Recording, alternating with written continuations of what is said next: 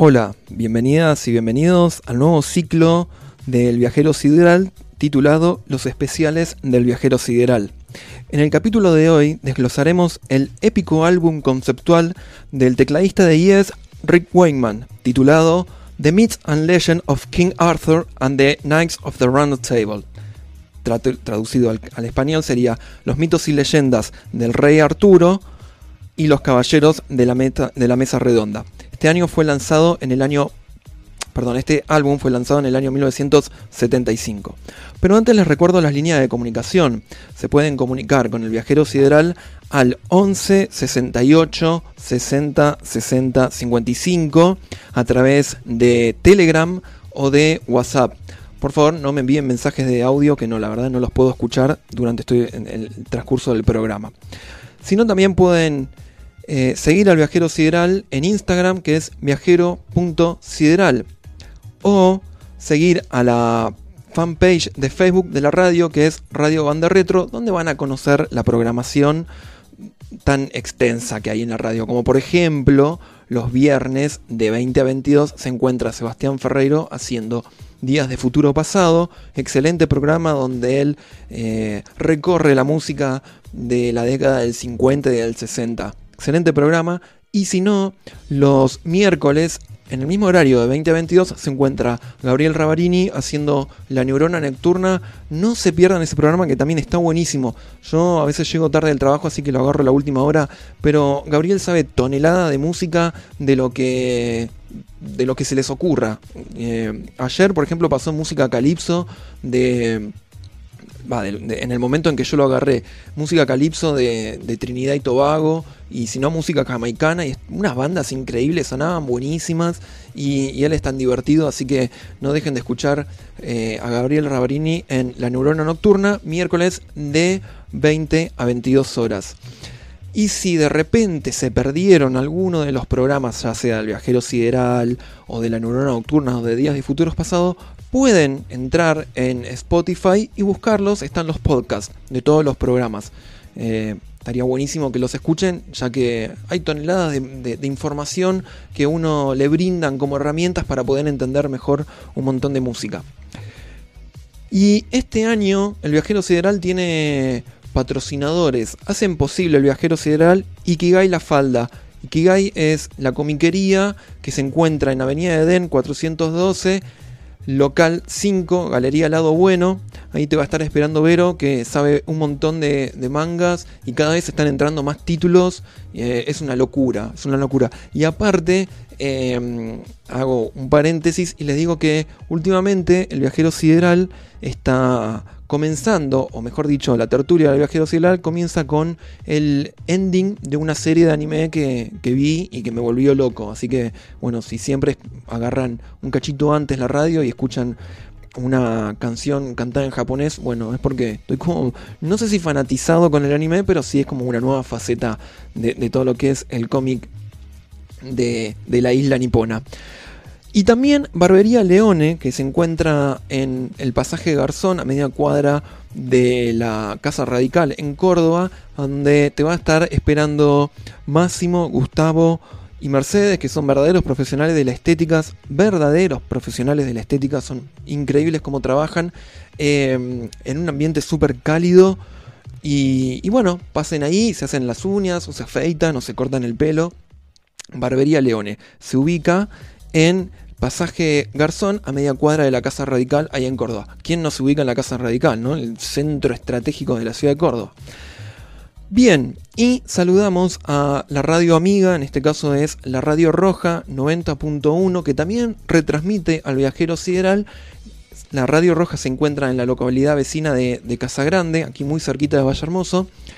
Y el programa amigo es Contra todos los males de este mundo, que se emite los domingos de 22 a 0 horas, que está conducido por mi amiga y mi amigo Maripi y Ernesto, también un programa muy, muy ameno, donde ellos eh, rescatan más la música que se produce acá en Argentina, ya sea con álbumes clásicos, como por ejemplo Almendra o, o Invisible o Sui Generis, y también difunden a todas las músicas y los músicos en especial del Valle de Punilla, que bueno, obviamente no somos streamings ni a palos, ¿no? Bueno, dicho todos estos avisos parroquiales, comenzamos.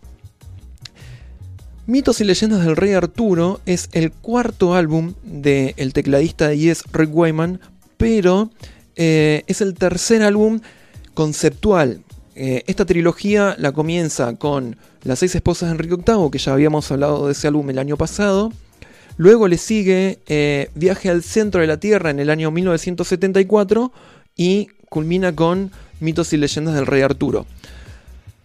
La verdad es que para hacer Viaje al centro de la Tierra, Wayman atravesó como una situación bastante estresante.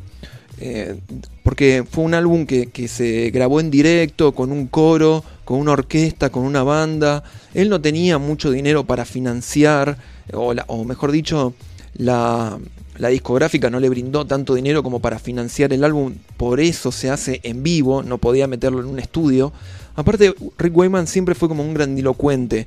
Eh, llevó como sus shows y sus discos al punto límite que ya parecía como una como una locura querer hacer eso, como diciendo, pero vos estás demente, ¿cómo vas a plantear, eh, cómo vas a hacer algo así, ¿no? Eh, si bien le había ido muy bien con las, con las seis esposas de Enrique VIII, la realidad es que no tenía los recursos como para poder enfrentar eh, algo de tal magnitud como fue Viaje al centro de la Tierra. Por eso se grabó en vivo. Pero sucedió que, mm, que este estrés que pasó Wayman por, por presentarlo, hizo que se quedara sin dormir cinco días seguidos previos a, las presentaciones que se hicieron en el Royal Albert Hall de la ciudad de Londres. Además, unos días previos, creo que la noche anterior o algo así, se rompe un, par de huesos de la muñeca al caerse eh, en un pub, ¿no? Entonces, él sube a tocar eh, este disco y se graba con la mano rota, con la muñeca rota, lo cual recibió un par de inyecciones de, morfina como para que pudiera ejecutar bien los teclados. Recordemos que es un gran, gran, gran pianista y tecladista. Eh, aparte, aparte, el excesivo consumo de tabaco y de alcohol, en especial mucho alcohol, hizo que eh, colapsara eh, después de las presentaciones de Journey to the Center of the Earth lo cual lo llevó a tres infartos. tres infartos, es una locura. Y, tuvo tres. o sea, los, ataques cardíacos fueron como menores, pero pasó mucho tiempo en el hospital. Entonces, ahí ya le dijeron: Bueno, Rick, olvídate de que hagas todas estas locuras.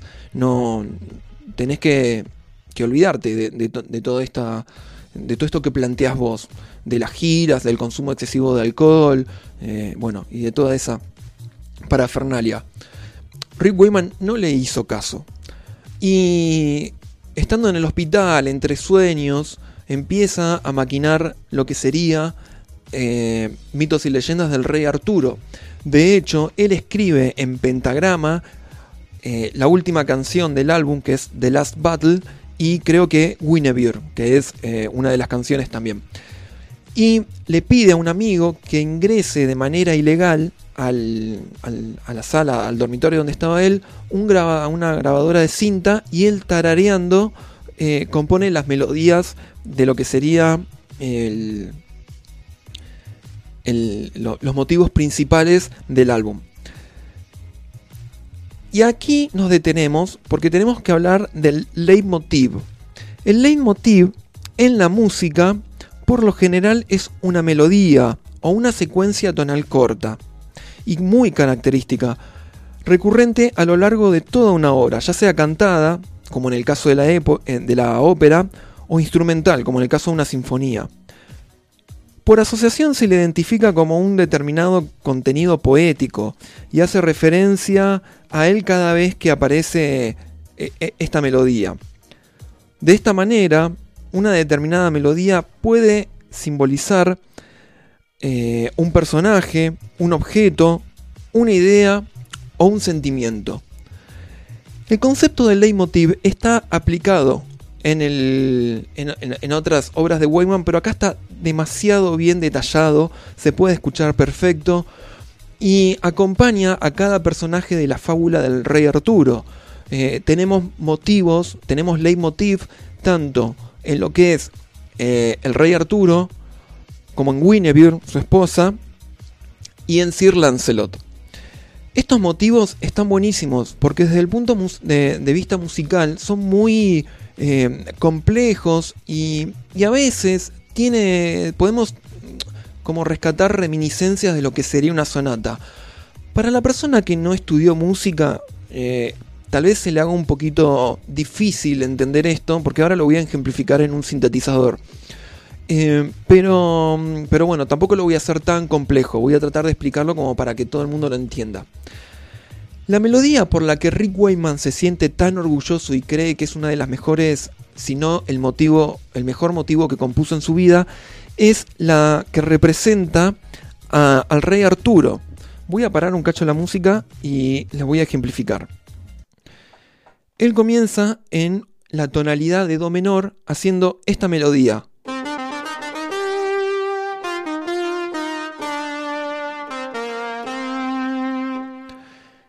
Esa melodía se va repitiendo a lo largo de tonalidades y siempre, siempre, siempre o sea, comienza en un modo menor, pero siempre termina en un modo mayor.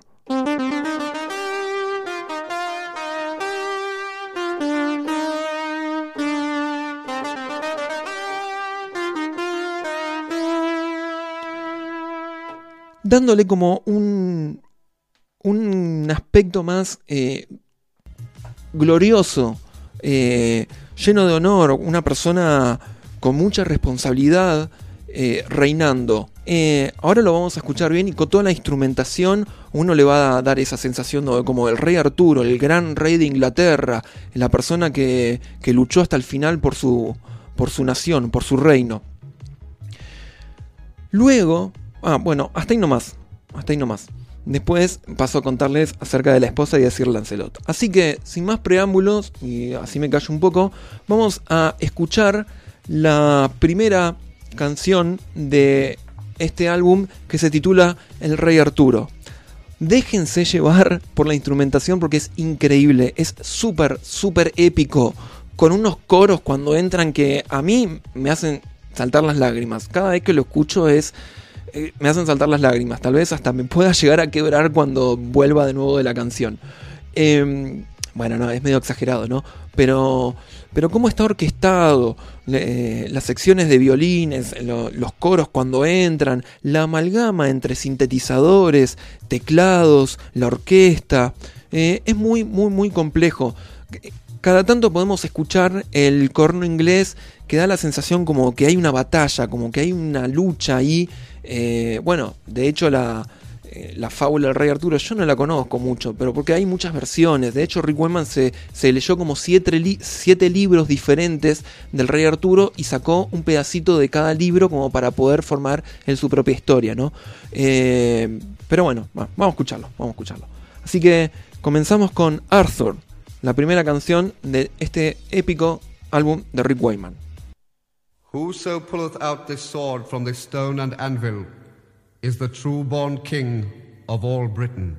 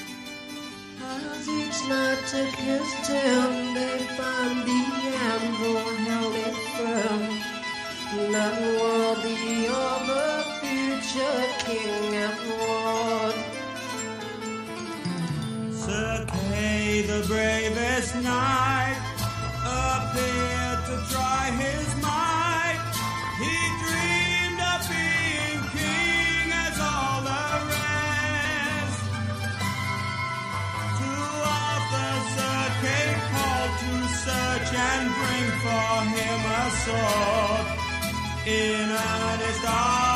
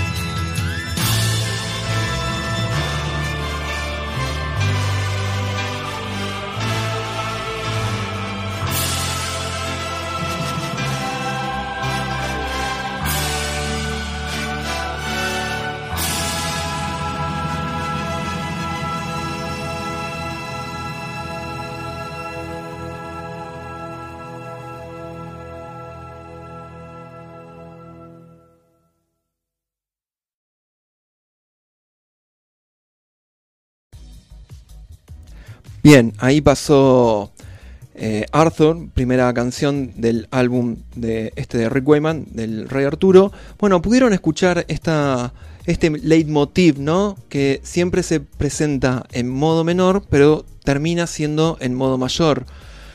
Es algo muy, eh, muy notorio eh, y esta asociación al Rey Arturo, este, este leitmotiv en, en asociación al Rey Arturo, que lo vamos a escuchar eh, de, de muchas maneras, de maneras diferentes a lo largo de toda la obra.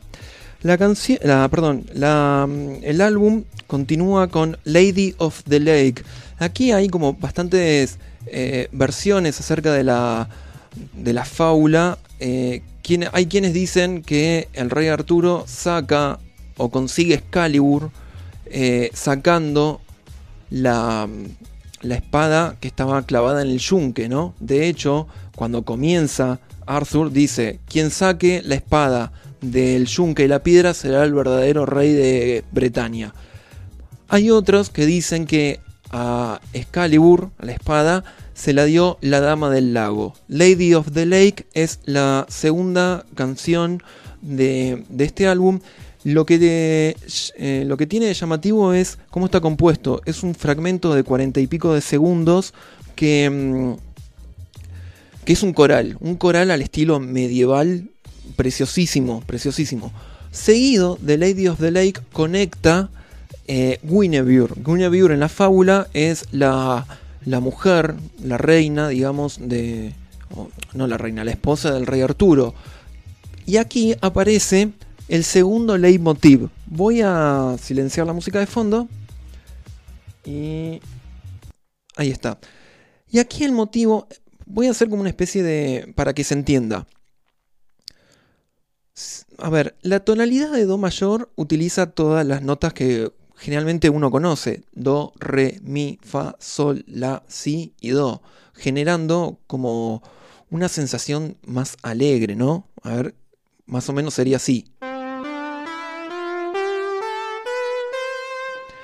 Con esas mismas notas, si uno las toca en un orden invertido, va a generar una, una escala que es menor, que sería como triste, que eh, empieza de la y termina en la. ¿No? Bueno, si el motivo del rey Arturo comienza en do menor pero termina siendo mayor, aquí Guinevere lo presenta en la menor. Esto en la música se dice que toda escala mayor tiene, o toda tonalidad mayor tiene una relativa menor, tiene una hermana que suena menor, ¿no? Entonces, la melodía, o el leitmotiv, mejor dicho, de Guinevere empieza en la menor. Es el mismo que el del rey Arturo, pero en la tonalidad menor. Y hace exactamente lo mismo que en Arturo. Lo presenta en modo menor, pero termina, el último acorde termina en modo mayor, haciéndolo, eh, bueno, mayor al, al leitmotiv. La interpretación que yo le doy a esto es que el rey Arturo, un rey solemne, glorioso, honrado, el do mayor, como la tonalidad eh, mayor por excelencia.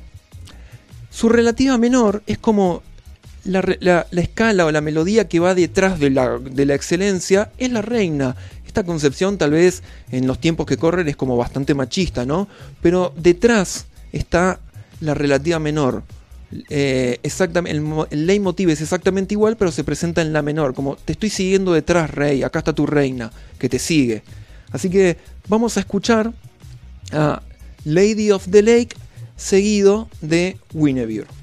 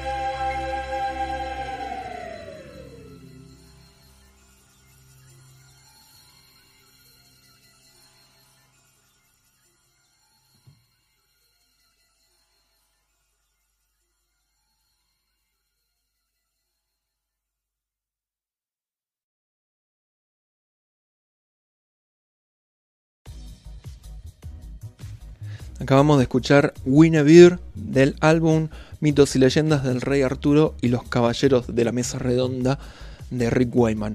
Bueno, voy a mandar muchos saludos. eh, estoy muy contento de mucha gente que está escuchando. En primer lugar, un gran, gran, gran y sincer- sincero saludo a Néstor y Mónica que me están escuchando desde Buenos Aires. Con ellos he vivido, o sea, yo tengo 50 millones de anécdotas con Rick Wyman de todas las veces que vino a Argentina y ellos están en todas las anécdotas. Con, con ellos he visto a, a- mis gran, a- sí, a mis grandes bandas eh, y, y a Wyman que por muchos, muchísimos años fue como el, ídolo musical por excelencia que tuve. Ahora ya no tengo ídolos musicales, pero, pero bueno, eh, ellos estuvieron presentes en cada anécdota que tengo con Rick Wyman, eh, no solo con Rick Wyman, sino también con Yes. eh, y, bueno, no solamente Néstor y Mónica, sino también el grupito de, fans de Yes y de Wyman que, se habían formado entre un, par de personas, 5 o 6, Luis, Andrea, eh, Joel, bueno, mucha gente, Sergio, Dani, bueno, mucha gente, eh, los guardo en mi corazón a ellos, los hiper quiero, para que yo tenga, pa- para que yo diga que realmente quiero a alguien es porque realmente lo siento. Así que un gran saludo a ellos. Y a Mariano, que nos está escuchando desde, desde la ciudad de Córdoba, un gran compañero de la facultad, eh, un gran amigo también. Eh, Bueno, y a Violeta también que está escuchando y que a ella le interesa también muchísimo. Ella también tiene una columna de música, pero más eh, de música de metal. También gran cantante, gran compositora, eh, que se encuentra en la radio panamericana. Así que después si ella me quiere dar el dato, por ahí yo también paso el chivo para que la escuchen a ella si les interesa. Y a Vero, por supuesto, que siempre está escuchando. Aquí Rubén Sonomán nos dice que era un punk. Sí, por supuesto, Rubén, era un re punk. Rick Wyman inventó el punk antes de que existiera. No, mentira, no creo que haya sido el que inventó el punk, pero sí tenía esa actitud muy de punk, ¿no? Muy propia del inglés, así que se escabia y que no, sabe cuándo, cuándo parar. Gran abrazo para, para Rubén también, que nos escucha de Buenos Aires. Y mm, bueno, de ahora en más el álbum se pone súper, súper intenso, súper intenso, no para, no da respiro, no da respiro. Es una de las canciones eh, muy... eh, una canción es más intensa que la otra. También Fabián desde Rosario, perdón. Bueno, un gran saludo también a Fabián. Y... mm, Bueno, eh, no da respiro. Y la próxima canción que vamos a escuchar es Sir Lancelot and the Black Knight. Sir Lancelot y el Caballero Oscuro. Aquí encontramos el tercer leitmotiv asociado a Sir Lancelot. Este leitmotiv es el siguiente. También se presenta en la tonalidad de Do. Pero voy a parar la música de fondo. El, mo- el motivo sería el siguiente.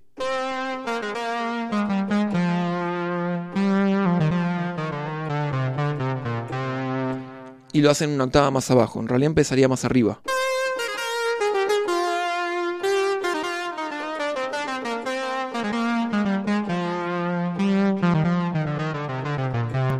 Más o menos, ¿no? Con eh, Wayman lo toca un millón de veces mejor que yo. Bien, esta canción es impresionante. Ojalá, ojalá, ojalá estén escuchando con auriculares o con unos buenos equipos estéreo. Más allá de que sea Rick Wayman, por favor no, no menosprecie la música y escuchen música con buenos equipos. No escuchen con el parlantito del celular. Tengan, eh, tengan respeto por el músico, por la música, por, por los compositores. Eh, ¿Por qué me gustaría que lo estén escuchando con un buen sistema estéreo o con auriculares? Porque el momento en donde se produce la pelea entre Sir Lancelot y el Caballero Oscuro es cuando se produce eh, el solo de Minimoog. El solo de- son dos solos de Minimoog que comienzan al unísono. Comienzan al unísono y se empiezan a separar y empieza a generar como una especie de choque de espadas. Cada uno hace un, solo diferente. Uno está de un lado del oído, del espectro, digamos, de, del, del auricular, y el otro está del otro lado. Y se van cruzando todo el tiempo. Esto lo descubrí cuando vi la presentación en vivo.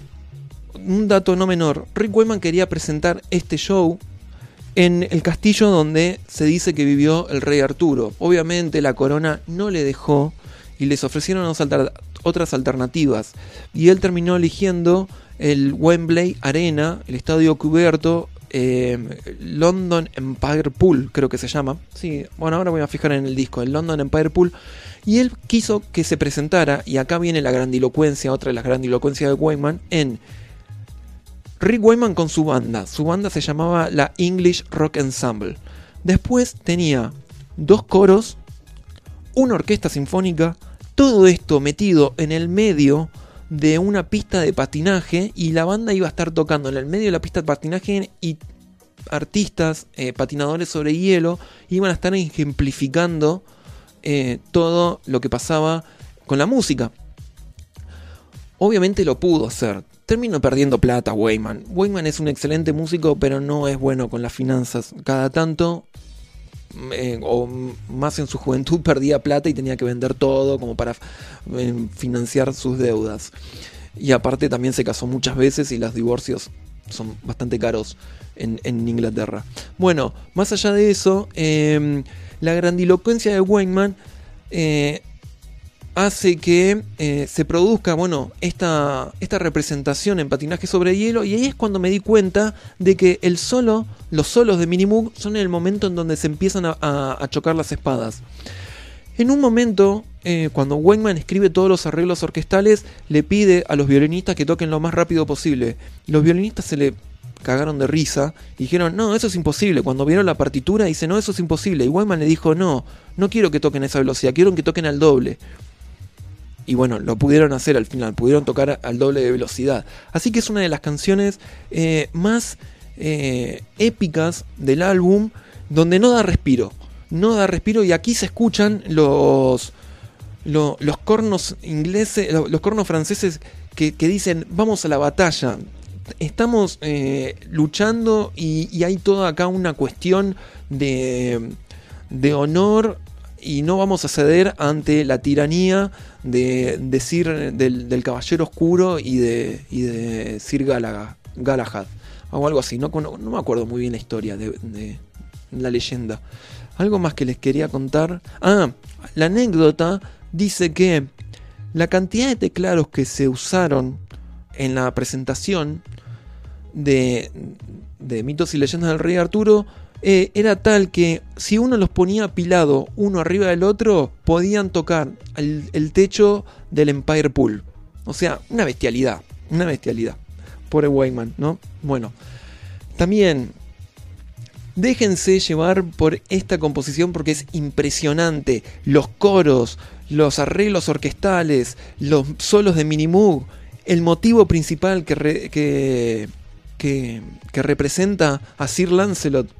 Una maravilla, una maravilla de composición. Así que Sir Lancelot and the Black Knight.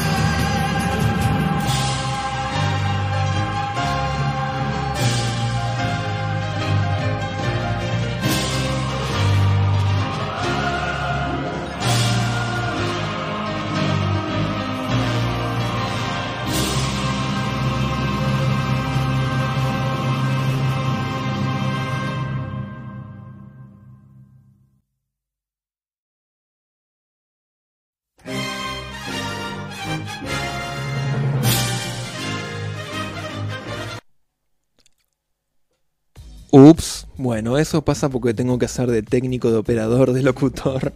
Bien, bueno, ahí acabamos de escuchar a Sir Lancelot and the Black Knight. Eh, ese momento final donde eh, hace el motivo de, de Sir Lancelot con el coro ahí levantándose, eh, ah, me, me, me hace sentir escalofríos, siempre, siempre, siempre. Me parece impresionante cómo, cómo suena todo eso. Es, es como que me dan ganas de agarrar una espada y decir, vamos a la batalla, ya moramos con... Sí, muramos con gloria, con honor defendiendo nuestra tierra. Nunca lo voy a hacer, ¿no? Eh, bien, ahí escuchamos a Sir Lancelot a The Black Knight. Llegamos a, la mitad del disco y un, no, sí, a mitad del programa. Así que les quiero recordar que mm, este programa se hace gracias al apoyo de Ikigai La Falda, que es la comiquería que se especializa en todo lo que es el cómic japonés, titulado El Manga.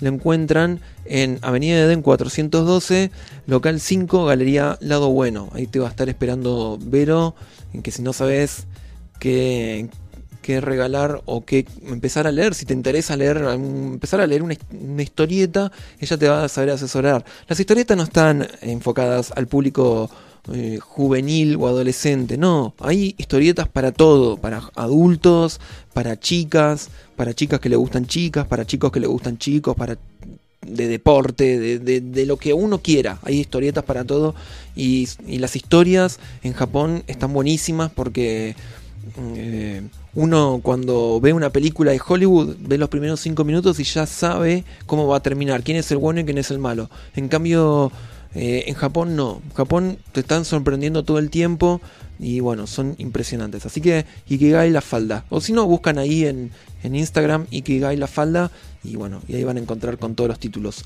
Barbería Leone, que son eh, la barbería de, de mis amigos Máximo Mercedes y Gustavo, mi gran amigo Gustavo, encuentran ahí en el pasaje Garzón, a media cuadra de la Casa Radical, en Córdoba, que ellos son unos genios de la estética y, y créanme que, que van a salir hermosísimos si van ahí, hermosísimos y hermosísimos. Y también saludos, muchísimos saludos. Fue hoy el viajero sideral tiene un montón de mensajes. eh, bueno, un gran, gran, gran saludo a Daniel y a, y Dora que nos están escuchando también de Buenos Aires, grandes compañeros de las aventuras cuando viene Yes y Rick Wyman a, a Argentina, así que también un gran, gran saludo para ellos. Me sorprendieron que los estén escuchando. Eh, bueno, muchísimos, muchísimos eh, mensajes, muchas gracias, ya los iré contestando. Entramos en las últimas tres eh, canciones del álbum. La canción que sigue es. No es canción porque no es cantada, eh, así que es una composición. Es Merlín el Mago. Ma- eh, Merlín de Magician, algo así. No sé, ustedes saben que con el inglés soy malísimo. Bueno, lo curioso de esta composición es que comienza exactamente igual como eh, Lady of the Lake, que era este fragmento coral de 40 segundos, y el comienzo de Winnebiur. Winnebiur no comienza con el motivo musical este que lo caracteriza, sino que comienza con un piano. No sé si se percataron de eso. Bueno, aquí el tema de Merlin también es exactamente igual, salvo que está todo unido. Eh, Lady, of Lady of the Lake era por un lado y Winnebiur por el otro. Acá no, acá el coral y el piano comienzan, están todos unidos al track de, de Merlín. Y Merlín en sí presenta tres secciones completamente diferentes una de la otra. ¿Por qué? Porque Wakeman, a lo largo de estos siete libros que leyó acerca de, de eh, del mito, los mitos del rey Arturo, eh, algunos libros lo pintaban a Merlín como un viejo sabio que siempre estaba rodeado de pociones eh, y muy bondadoso. Vendría a ser como una especie de Gandalf. Luego, en otros libros lo presentan como un tipo con un poder muy, muy grande. Entonces, esta sección es más poderosa, más hay un solo de Minimoog. eh, el bajo es súper, súper, súper eh, notorio. De hecho, el bajista toca con, con un bajo de, de tres mástiles. Que luego este, Chris Squire de Yes eh, empieza a utilizar, pero bueno, el primero en utilizar este, este instrumento tan gran tan grandote de tres mástiles, bueno, es el bajista de la English Rock Ensemble de Rick Wyman. Así que lo van a escuchar ahí marcando eh, bien, machacando duro ahí al bajo. Esa es la segunda parte, este mago poderoso. Y luego otros libros lo presentan como un viejito más picarón con las chicas y que se enamora de una, de, una joven y va atrás de ella. Entonces, esta tiene un carácter más eh, cabaretero, vamos a decir la palabra. De hecho, en el final de la canción, sí, ya uno escucha esas típicas pianolas eh, del lejano oeste, que es bien de, de salón del lejano oeste, ¿no? Eh, las tres secciones son muy buenas, están muy interesantes. La anécdota, la anécdota que, cuenta Wakeman es que cuando él estaba grabando el solo de Minimoog, no le salía. No le salía, no le salía. Entonces se cruza a la taberna de enfrente y se escabia cinco whiskies al toque. Cinco whiskies escoceses al toque. A ver, amigo, venías de tener tres infartos. Deja de tomar alcohol. No, el chabón fue y se clavó cinco whiskies. Y, y volvió al estudio de noche y se puso a jugar con el Minimoog. No, no se percató de que lo estaban grabando. Entonces se fue a dormir y el otro día cuando llega escucha la grabación y le encantó. Y dijo, ¿en serio me estaban grabando? Sí. No, está buenísimo, déjenla ahí. Así que también el solo del Minimoog es un solo bastante extraño eh, con respecto a la... um, al, tipo de solos que hace Wyman. Wyman se caracteriza por hacer solos que van y vienen, van y vienen todo el tiempo, pero acá hay, acá hay algo raro el solo. Eh, de hecho, no me lo acuerdo mucho, pero voy a ver si lo puedo ejemplificar. Creo que hace así. No, perdón, es...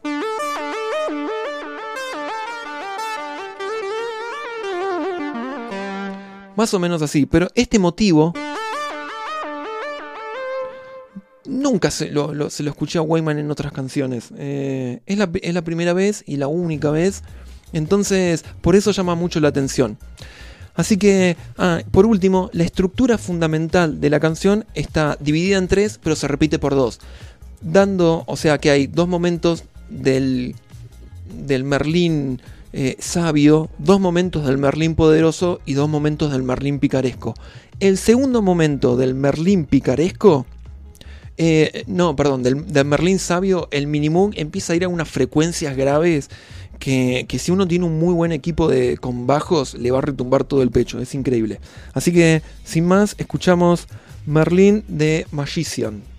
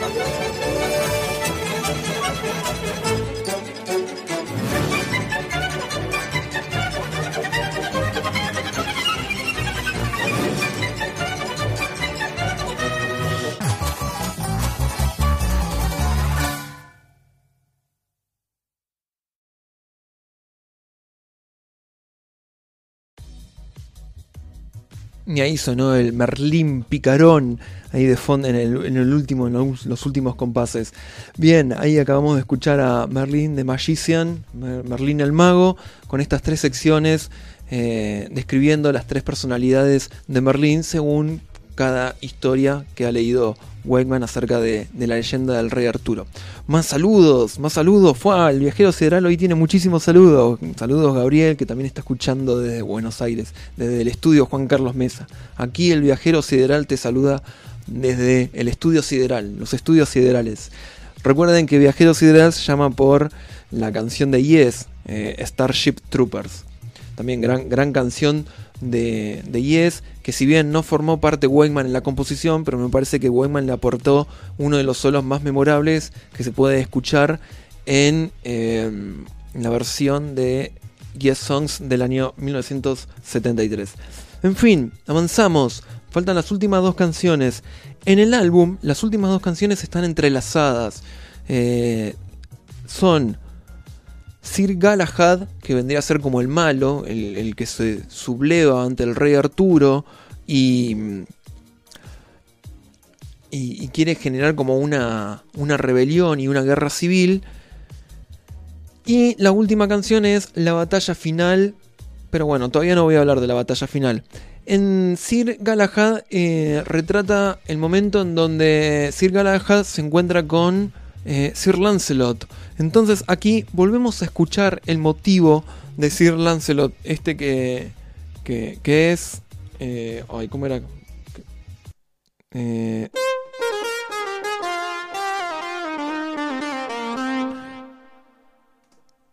Bien, ese es el motivo que vamos a volver a escuchar. Sir Galahad es una de las composiciones más extrañas dentro de lo que es la discografía de Rick Wyman para mí. Primero, no presenta solo de ningún teclado. No hay solos de Minimoog, no hay solos de nada. Segundo, eh, no solo la instrumentación, sino la parte en donde mm, él toca el piano, está tocado de una manera que parece que no fuera él, no da la sensación de que fuera eh, el estilo compositivo de Rick Wyman. Otra de las cosas que, me llaman la atención de, este tema es eh, el canon que se genera entre las voces. Recuerden que canon en la música es cuando una melodía comienza y se va desarrollando y detrás comienza la misma melodía pero retardada y después le comienza la misma melodía pero más retardada. Entonces es como si fueran eh, la misma melodía pero en distintos momentos, en distintos tiempos que se van entrelazando. Eso sería el canon. Eh, bueno, la instrumentación me gusta mucho de esta canción y nada más para decir. Ah, sí. Tiene también el mismo comienzo que de Lady of the Lake y de Guinevere y de Merlin the Magician. Eh, coral seguido de piano. Obviamente, obviamente, ninguna de las tres secciones del coral, tanto eh, Lady of the Lake de Merlin como de Sir Galahad, son iguales. Si bien en estructura y en armonía son iguales, en algún momento eh, la melodía final del coral, en, por ejemplo en Merlin eh, el mago, termina como muy grave, están las voces de los bajos terminando la melodía muy grave, y aquí la misma melodía la termina el tenor pero muy aguda. En el comienzo de Guinevere solamente tenemos el piano. En el comienzo de Merlin, la parte del piano, no solamente es el piano, sino que también hay un clavicordio sonando. Y el piano hace toda una bajada descendente con, un, con una destreza, un virtuosismo que, que muestra ahí. Y aquí comienza eh, el piano acompañado de eh, una sección de violines. Así que si bien es lo mismo, pero nunca te lo presenta igual, siempre lo va variando. Así que sin más, vamos a escuchar a Sir Galahad.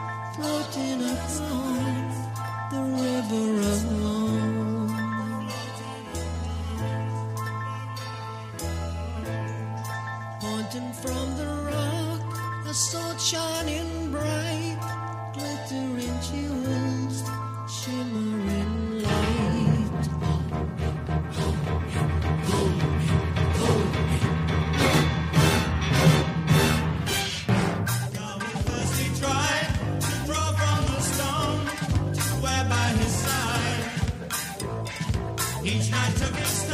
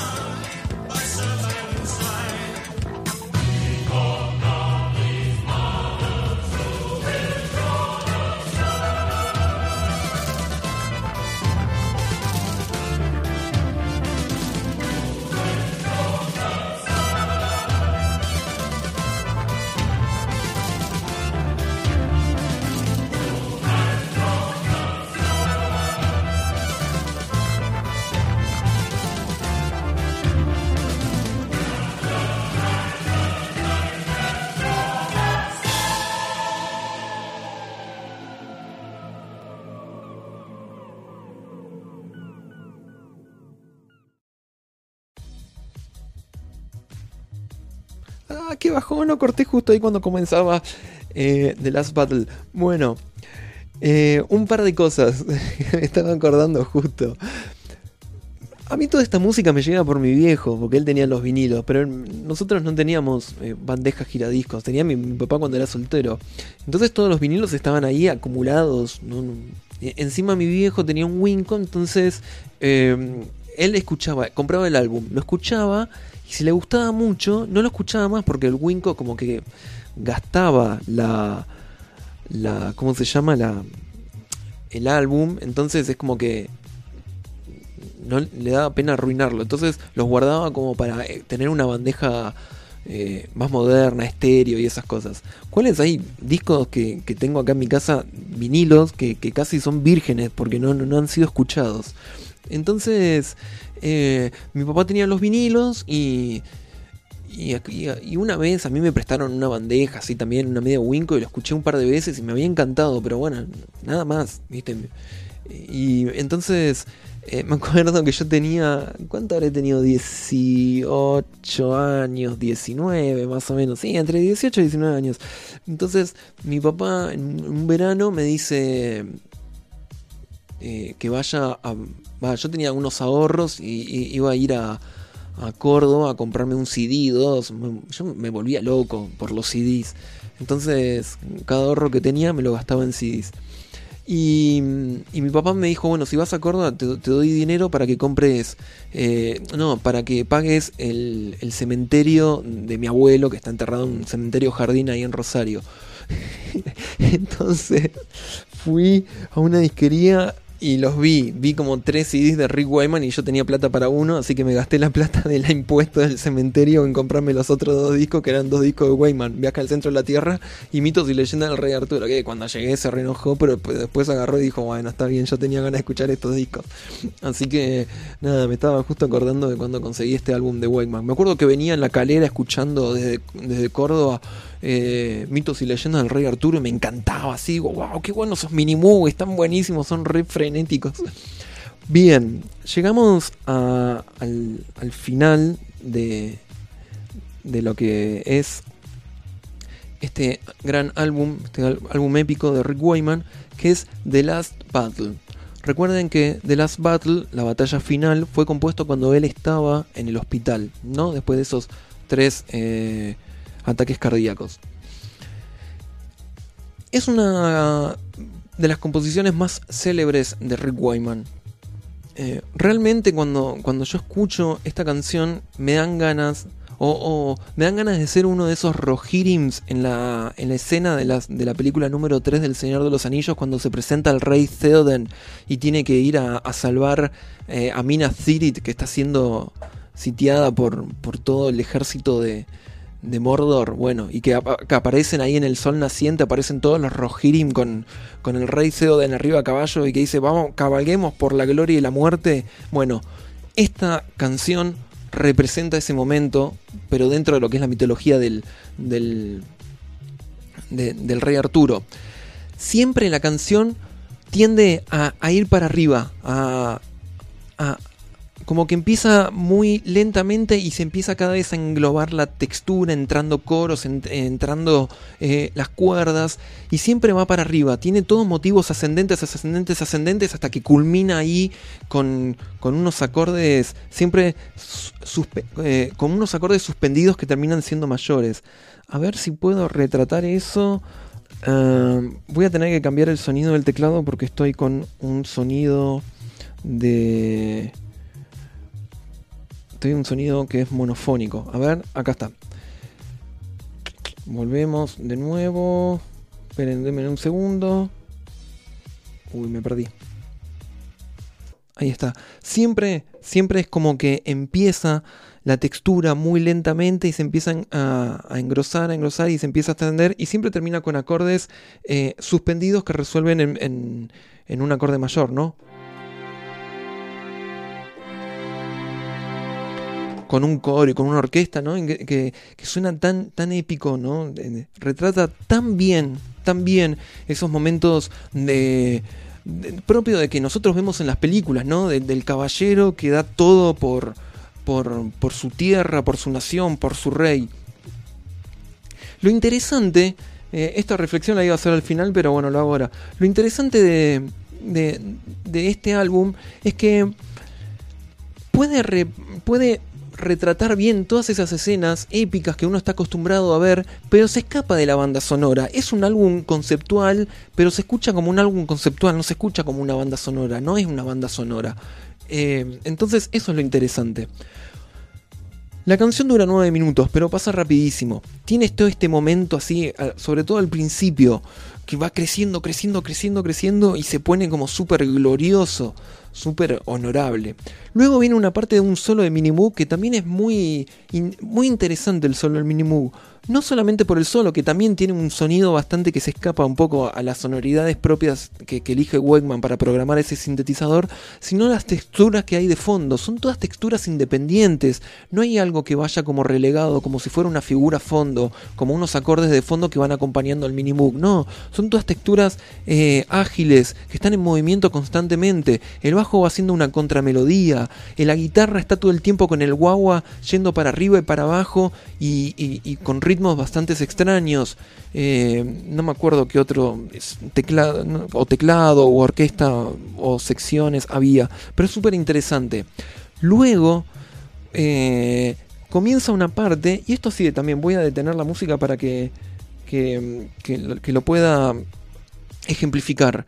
Que justo estaba hablando con, con una amiga, con Violeta, que, que, ahora, que en esa sección donde se pone a relatar el Terry Traplin eh, sobre el final de la vida de, de- del rey Arturo, recuerden que el rey Arturo muere en la batalla final, hay todo un círculo de quintas, un encadenamiento de acordes de, de círculos de quintas juntos con, su, con sus relativas menores.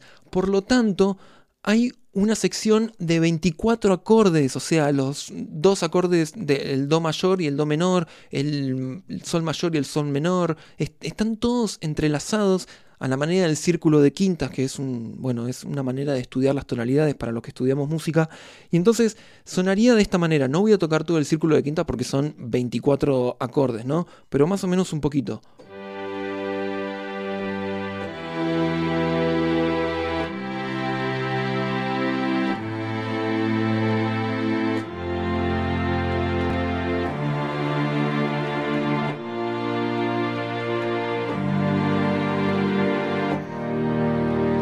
Bueno, y los va entrelazando todos, y cada vez que los vas entrelazando, las partes menores los hace con el, el motivo de- del rey Arturo. A ver si voy a poner un sonido como más, eh, más tipo piano. A ver, ahí. Entonces, tenemos, empieza en sol mayor,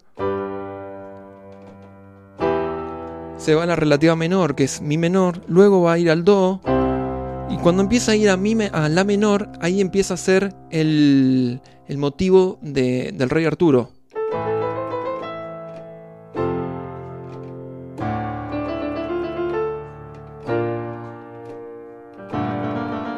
Y así sucesivamente. Y está buenísimo cómo ejemplifica todo eso.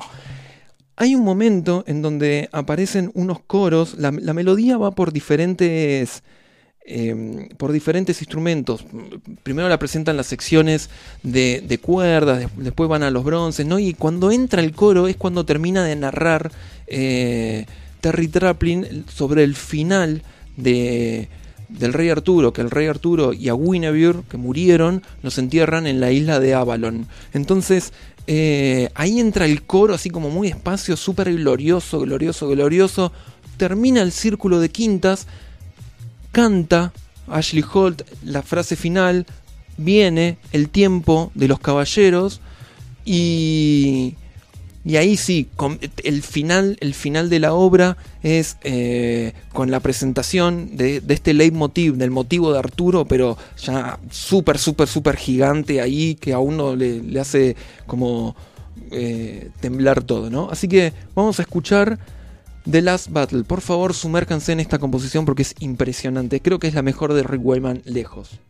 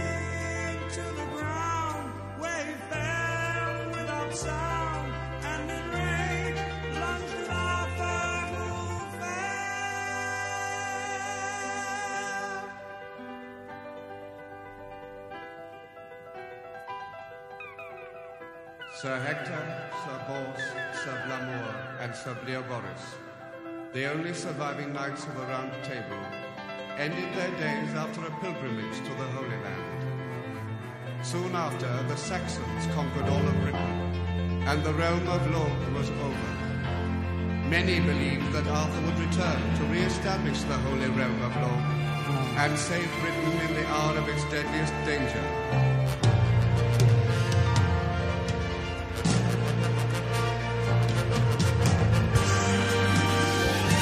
About the year 1200, the monks of Glastonbury discovered the bones of Arthur, very near to those of Guinevere. Beneath the coffin, a stone inlaid with a leaden cross bore the Latin inscription, Here lies King Arthur in his tomb, with Guinevere his wife, in the isle of Avalon.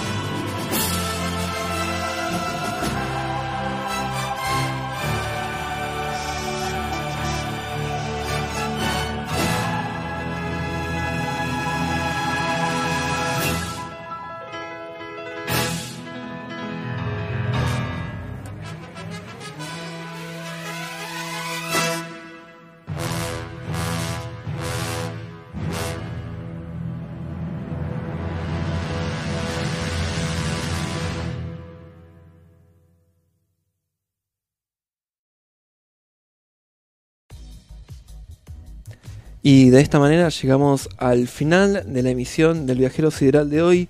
Muchísimas gracias a todas y a todos por escuchar. Muy, muy, muy contento con todos los mensajes que llegaron. Eh, espero se haya entendido el concepto del leitmotiv. Y bueno, y ojalá sea una herramienta más que, hayan incorporado y que puedan eh, entender un poquito más las músicas que ustedes escuchan y si presentan leitmotiv. Recuerden que el leitmotiv eh, está muy presente en todo lo que son las bandas sonoras, eh, en la ópera, en la sinfonía, ¿no? En, muchos, en muchas músicas, bueno, en, la música progresiva de los 70s también. En serio, muchísimas gracias a todas. Bueno, saludos a, todo el equipo de, de Radio Banda Retro, a Sebastián Ferreiro, a Gabriel Ravarini, a Rubén Sonomán, Bueno, también está Gabriel, eh, no, eh, Juan Marchetti también, que, que- se encarga de todo lo que es eh, diseño gráfico de los programas de Sebastián Ferreiro y de Gabriel Ravarini. No dejen de escuchar los programas de Sebastián Ferreiro y Gabriel Ravarini, La Neurona Nocturna, de miércoles, los miércoles de 20 a 22, Sebastián Ferreiro mañana de 20 a 22 también son programas eh, con gran contenido musical y nos ayudan a, escuchar un poco la música que, bueno que ya no se escucha más. Recuerden que Radio Banda Retro es una radio que se me encarga de, de difundir música del pasado, pero sin olor a naftalina. Eh, si se perdieron algún programa del Viajero Sideral pueden encontrarlo en Spotify, en Apple Podcast y algo de eso, o en la radio, o en la página de la radio. Eh, ¿Qué más? ¿Qué más? Me estoy olvidando. No, nada. Millones de gracias a todas y a todos. Saludos también a, a Tommy, que estuvo escuchando, un futuro gran compositor. Eh, y nosotros nos volvemos a escuchar dentro de 15 días con el lado académico del viajero sideral, donde propongo esta nueva escucha de, música académica de los últimos 120 años, eh, que se producen en lenguajes diferentes. Recuerden, recuerden que la música es un lenguaje y así como la lengua española o, la- o muchas lenguas son vivas y van mutando, la música también. Así que no nos riamos de las nuevas generaciones que utilizan el lenguaje inclusivo, todes, nosotres. Yo no creo que las personas que se ríen de ese lenguaje hablen como Cervantes. Una persona que vivió en la época de Cervantes también le molestaría mucho como hablamos ahora nosotros, ¿no? Lo mismo pasa con la música. La música va evolucionando, los lenguajes van evolucionando. Así que eh, eh, las y los invito a que estén un poquito más abiertos con, con estas nuevas propuestas musicales. Sin más, eh, y eh, deseando que tengan un buen fin de semana, nos volvemos a escuchar de acá a 15 días. Adiós, adiós.